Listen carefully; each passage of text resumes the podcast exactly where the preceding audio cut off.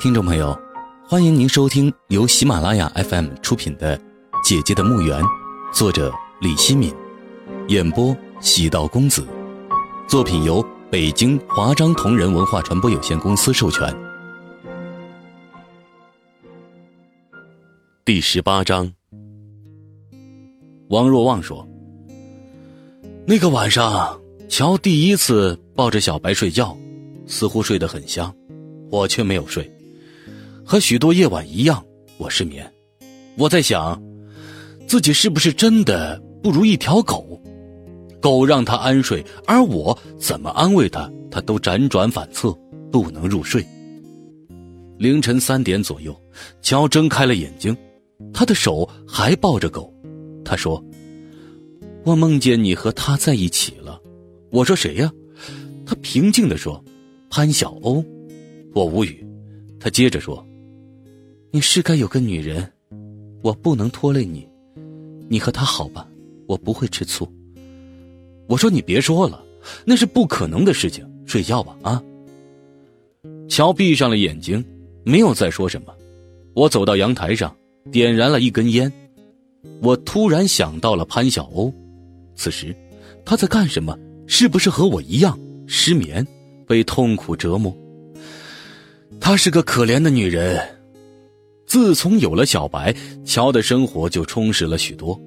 虽然我每天回家，乔还是会像狗一样闻闻我身上的味道，企图嗅出我身上的某种香水味这个冬天，的确让我崩溃，就是睡着，痛苦也睁大着无辜的眼睛。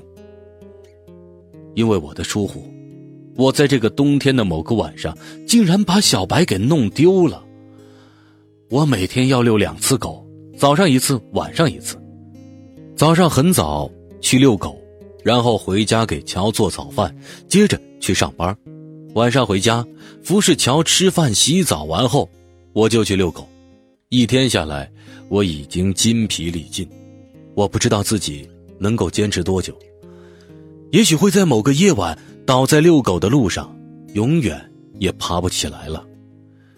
我牵着小白。走出小区，沿着行人稀少的人行道，踉踉跄跄地走着。小白一会儿在路边的梧桐树下撒尿，一会儿在路边的草丛里拉屎。我准备好了塑料袋，把他拉的屎装起来，扔到垃圾桶里去。我特别反感那些不把狗屎捡起来扔进垃圾桶的遛狗人。小白拉完屎，我突然想撒尿了，真尿来得及，我等不及回家。就要一泻为快，我找了个偏僻的角落，掏出了那玩意儿，一天的憋屈和不快倾泻而出，畅快淋漓。啊！撒完尿，我长长的呼出了一口气，正准备回家，却发现小白不见了。我记得撒尿时手上还拿着狗绳的，怎么狗就不见了呢？寒风冷冽，我浑身发抖，人倒霉。喝凉水也塞牙，怎么一泡尿功夫，狗就跑得无影无踪了呢？我站在寒冷的风中，大声喊着：“小白，小白！”它应该不会走远，听到我的喊叫，应该会回来。它是一条很乖的狗。可是我喊破了嗓子，小白也没有回来。于是，我四处寻找，寻找那条叫小白的吉娃娃。找了很久很久，我也没找到小白。沮丧、落寞、痛苦、焦虑，我的情绪异常复杂。要是找不到狗，乔会怎么样？可以那样说，他对狗已经感情深厚，甚至超过了对我的感情。实在找不到小白了，我才硬着头皮回家。乔听到我开门的声音，就在卧房里喊叫。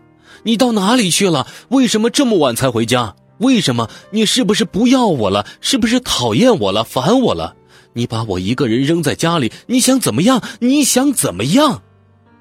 接着，我就听到了他的哭声。我关上门，站在那里，大口喘着粗气。我不敢进卧房里去，我怕面对他。他还在叫喊。你听得到我说话吗？回答我呀，回答我呀！你是不是不敢进来见我了？你要走可以走啊，不要再回来了。我死了也不要你管。我要不进去，他会一直叫喊下去，还有可能气急了会一头撞死。在一刹那间，我突然想逃。是的，我想逃，逃离这个城市，逃离这个家，逃离他，像潘小欧一样逃得远远的。我从来没有产生过逃离的念头，可是，现在产生了。我是懦夫，不负责任的男人，是畜生，是猪狗不如的东西。无论怎么样，我产生了如此罪恶的念头。我没有逃，我不能逃，我要逃了，乔就真的没法活了。我进了卧房，透过泪眼，我看到了凄惶的我。我站在他面前，什么话也说不出来，浑身瑟瑟发抖。此时，我不是个男人，只是一片寒风中的枯叶。我无法面对乔，我什么话也说不出来。他看到了我，却没有看到小白。乔哽咽的说：“小白，我的小白呢？你不想要我了，是不是连小白也扔了？”我还是什么话也说不出来，眼泪却不停的滚落。我极少流泪。这个寒夜，烈风呼啸的寒夜，我却哭了。我竟然不知道为何而泣。乔看见了我脸上的两条泪水之河，突然，他说：“过来抱抱我，不要离开我。”小白的丢失对我是个考验，对我们的爱情是种考验。乔说：“一定要找回小白，找不回来他就死。”我说：“去买一条和小白一模一样的狗可以吗？也叫它小白。”乔说：“不行，我就要小白，没有任何余地，我必须找回小白。”我复印了一百多份寻狗启事，四处张贴，四处散发。希望捡到小白的人，把它还给我，还承诺重谢。每到晚上，我就到街上去寻找小白，在这个大城市里四处奔走。其实我自己就是一条无家可归的流浪狗。没有人会来找我。好几天过去了，我没有找到小白，也没有人和我联系。有时。我就在街上游荡到天亮，我害怕见到乔的泪眼。可是这样是不行的，乔会骂我，甚至说我借着寻找狗的机会在外面和别的女人鬼混。他有时也会说软话，他靠在我身上，用嘴巴凑近我的耳朵，轻轻地说：“只要你找回小白，我就同意你出去和别的女人玩。”你找潘晓欧，找任何女人都没有问题。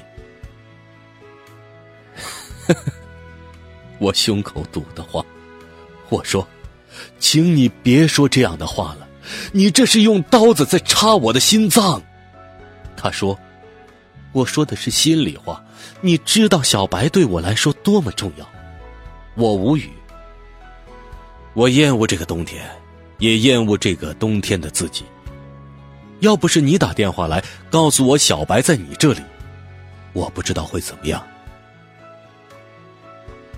荣再次流下了泪水，说：“如果有一个男人像你爱你妻子那样爱我，该有多好。”王若望不说话了，荣叹了口气说：“这一切都是命，都是命。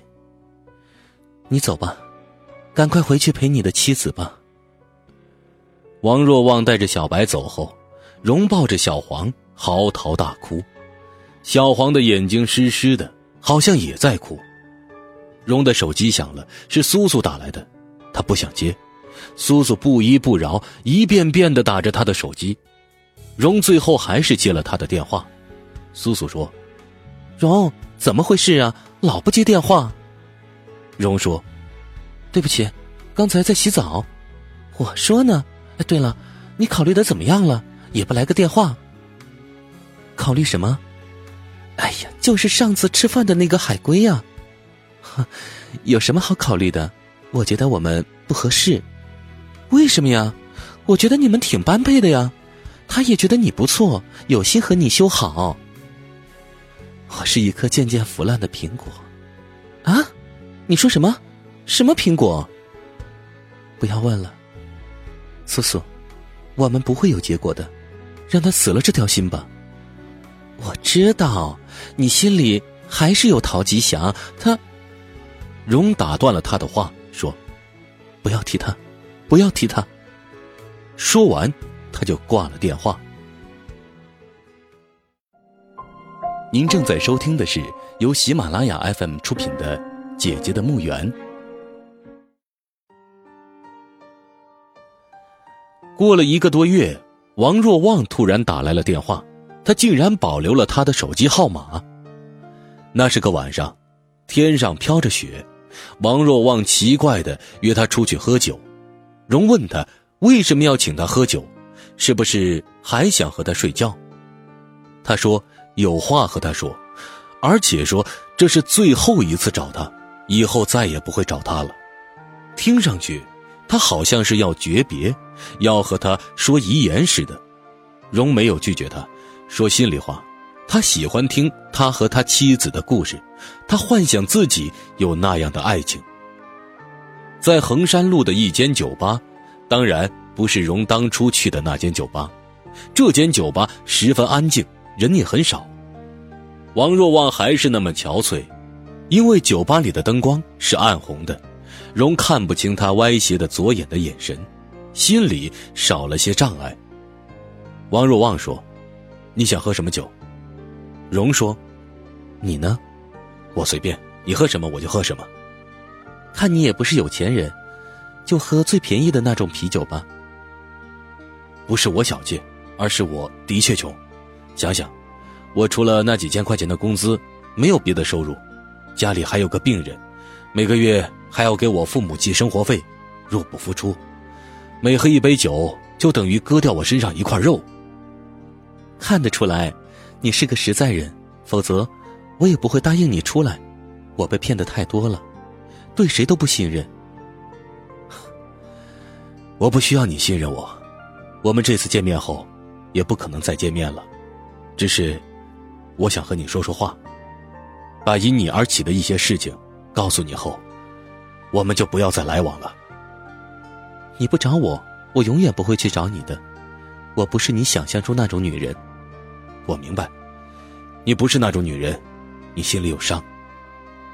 你怎么知道我心里有伤？直觉。酒保送上了几瓶青岛啤酒，这是酒吧里最便宜的啤酒，不过也要二十多块钱一瓶。喝掉一瓶啤酒，就等于。割掉王若望心头一块肉。荣举起一杯啤酒说：“喝吧。”王若望也举起一杯啤酒说：“喝。”他们碰了一下杯，荣一口把那杯啤酒喝干，而王若望，而王若望只是喝了小半杯。荣看着他笑了笑：“对不起。”王若望也笑了笑说：“喝吧，没有关系。虽然我穷，但还是带够了喝酒的钱。”放心喝吧，荣说：“喝酒是次要的，我还是想听你说话。”王若望叹了口气说：“哎，说实话，在此之前，我还真没有想到过出轨，没有想过要做对不起乔的事情。生活已经逼得我连性欲都没有了，我如何能够出轨呢？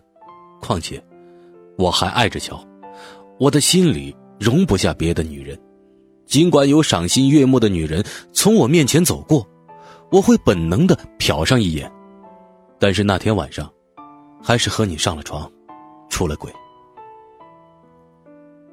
我那天晚上疯了，不过，你要是走，我也不会逼你的。你还是有一颗出轨的心，也怪不得我了。虽然我不是什么好东西，我的确想过走，可是。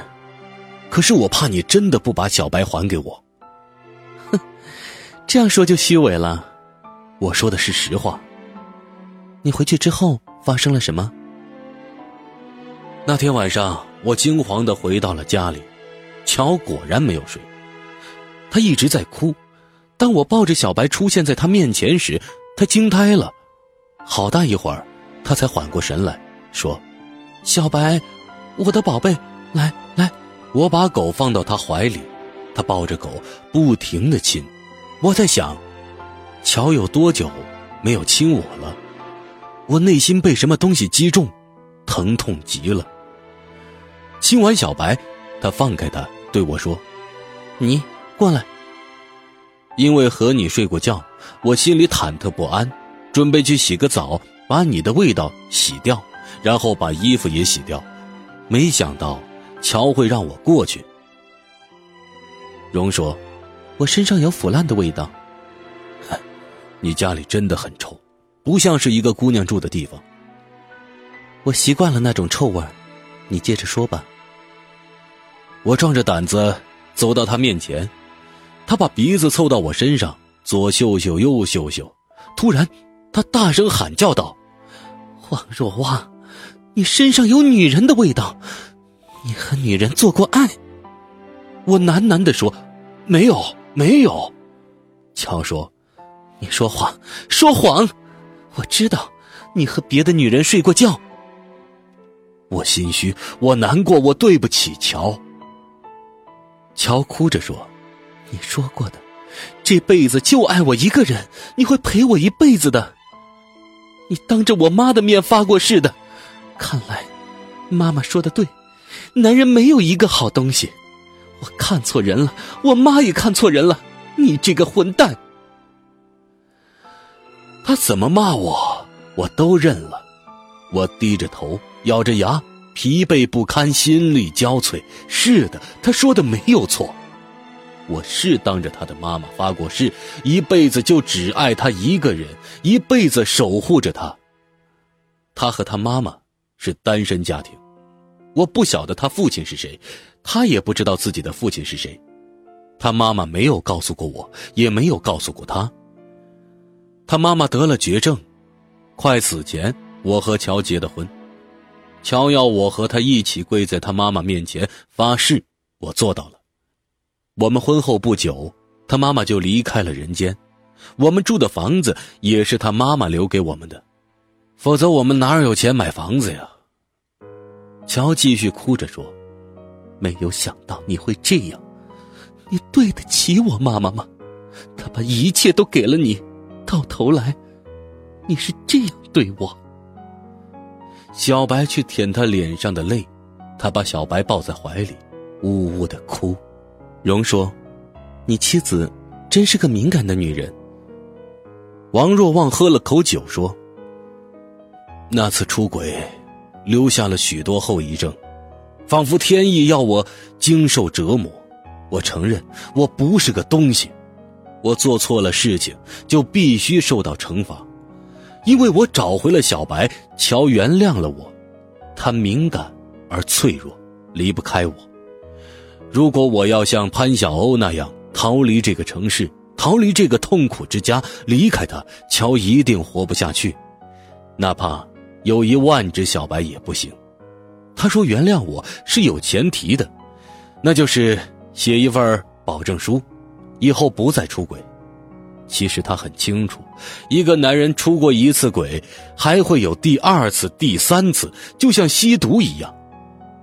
我写了一份保证书。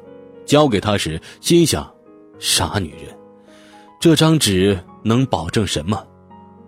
他小心翼翼的收起了保证书，说要交给他妈妈保管。他妈妈已经死了呀。听到他这话，我内心充满了恐惧，也对他充满了同情。他的精神一定出了问题。我想抽个时间，带他去精神病院检查。也让他接受心理治疗。尽管我写了保证书，但是我没有向乔透露那个晚上和你在一起的任何细节。有些东西永远不能让他知道，他知道了会让事情变得更糟。听众朋友，本集播讲完毕，感谢您的收听，请您继续关注喜马拉雅 FM。以及喜道公子的其他作品。